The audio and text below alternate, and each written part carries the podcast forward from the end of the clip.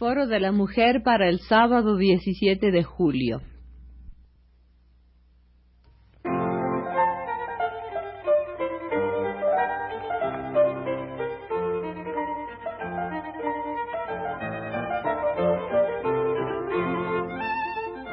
Foro de la Mujer.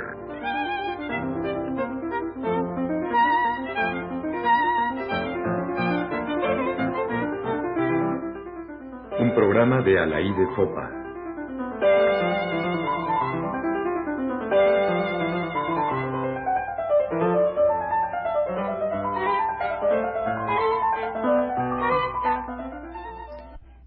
La mujer y la religión 3.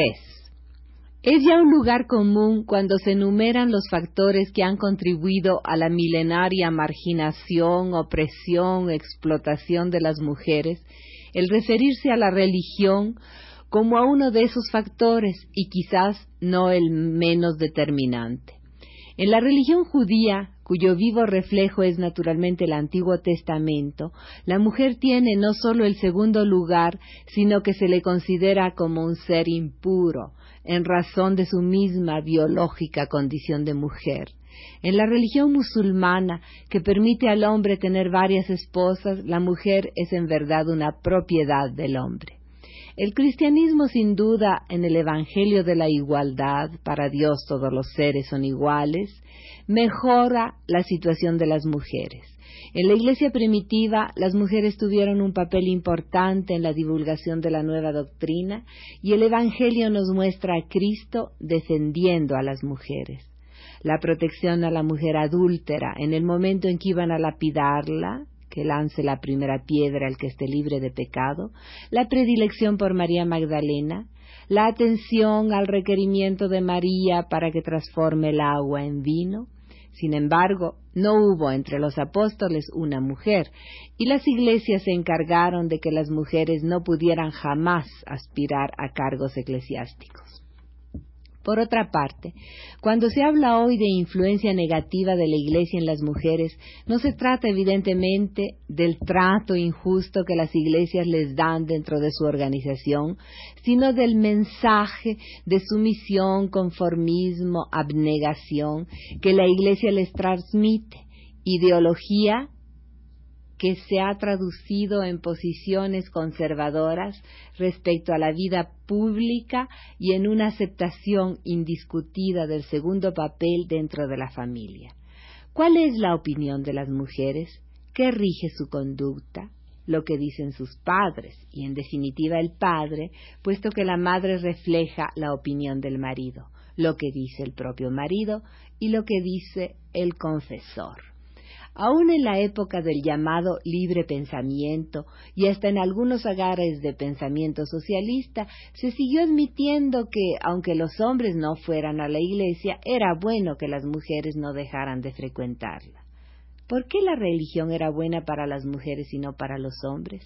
porque a las mujeres les dictaba, según esos mismos libre pensadores, preceptos de docilidad, castidad, fidelidad, que ellos no tenían por qué poner en práctica, pero que seguían siendo la moral de las mujeres. Hoy las cosas han cambiado, sobre todo en los medios urbanos, ya que en las aldeas el cura sigue ejerciendo una gran influencia y no siempre positiva sobre las mujeres. Y un ejemplo, un ejemplo del cambio, lo dieron las últimas elecciones francesas, en donde las diferencias entre derecha e izquierda coincidieron más con diferencias de edad y no de sexo, mientras se cita siempre el caso de las elecciones de la República Española, en que, después de que el voto lo obtuvieron las mujeres por la República, en las primeras votaciones ellas votaron masivamente en contra de los revolucionarios republicanos, según los consejos de los muy conservadores curas españolas. No sé cómo han votado las italianas en estas últimas tan importantes elecciones, pero es evidente que quienes pelearon enérgicamente por la ley del divorcio y plantean las reformas a la ley del aborto no habrán votado de acuerdo a las admoniciones del Papa y la opinión del observatorio romano. Todas estas reflexiones surgen otra vez con el boletín de Sidal entre las manos, el boletín trimestral que lleva esta vez el título de La mujer en la religión, pasado, presente y futuro. En los comentarios anteriores me referí sobre todo al presente, es decir, a las opiniones y situaciones de algunas mujeres, teólogas o religiosas, dentro de las iglesias contemporáneas al hecho inclusive de que en la Iglesia Metodista de México va a haber ya una diaconisa y de que en otras iglesias protestantes las mujeres están teniendo acceso a los cargos eclesiásticos. La Iglesia Católica va un poco más despacio. Quisiera referirme ahora, o referir más bien algunos fragmentos de lo que en cuanto a religiones no cristianas se dice en este mismo boletín artículos escritos por mujeres que pertenecen a esas religiones, el hinduismo, el budismo, el islam. Empecemos por el hinduismo, que la autora del artículo Santa Ruth Gachari considera, según la opinión aceptada oficialmente, como lo que perdura y opera de la antigua sabiduría de los Vedas. Dice la autora, las mujeres gozaban de la libertad en la edad védica al igual que los hombres. La educación, que era mayormente religiosa, era para ambos sexos. Las niñas eran iniciadas en el brahmacharya, estudio con voto de celibato en la casa de un profesor, y algunas hasta vestían el cordón sagrado, que luego llegó a ser el privilegio exclusivo de los hombres. Por varios caminos, como puede verse, se llega a la misma situación. Después de describir situaciones familiares en donde la mujer ocupa un lugar casi de igualdad, dice, esta sociedad libre y sin restricciones perdió su libertad y lentamente llegó a ser más y más rígida a través de los siglos que siguieron. La rigidez, por supuesto, se refiere en lo particular a las mujeres. El derecho que las mujeres gozaban al principio de la edad védica en cuanto al matrimonio casi se perdió a finales del período y fue sustituido por casamientos arreglados a una edad temprana para las niñas.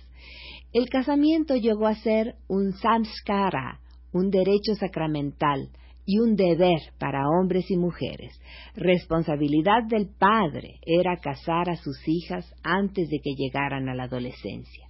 Esto significa, por supuesto, que las hijas no tenían ninguna opinión en el asunto. Y sigue, el Kanyadan, que significa regalo de novia, llegó a considerarse como el supremo de todos los regalos, mucho más importante que regalos de tierra, vacas u oro.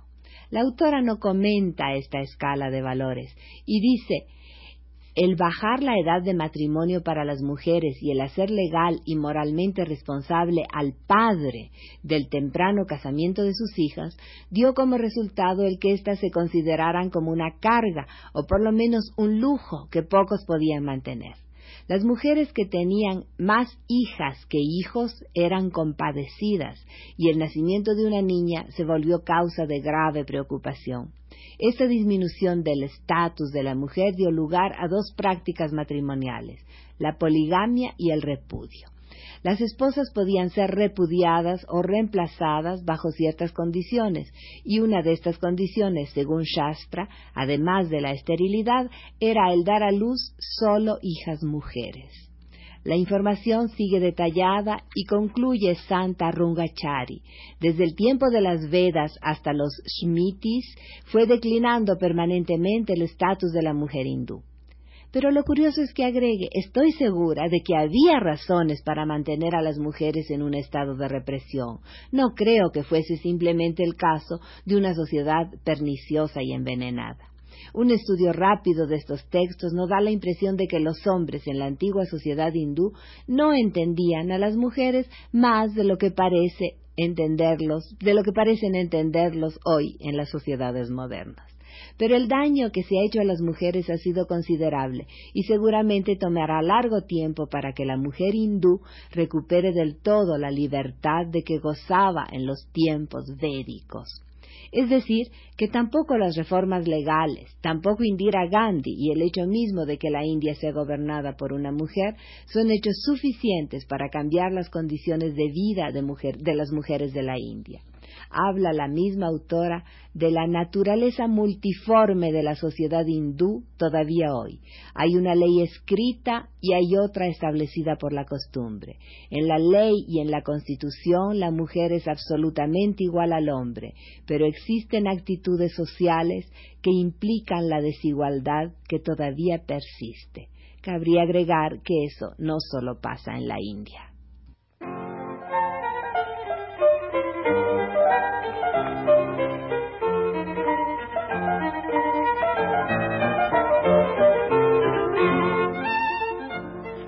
La Mujer.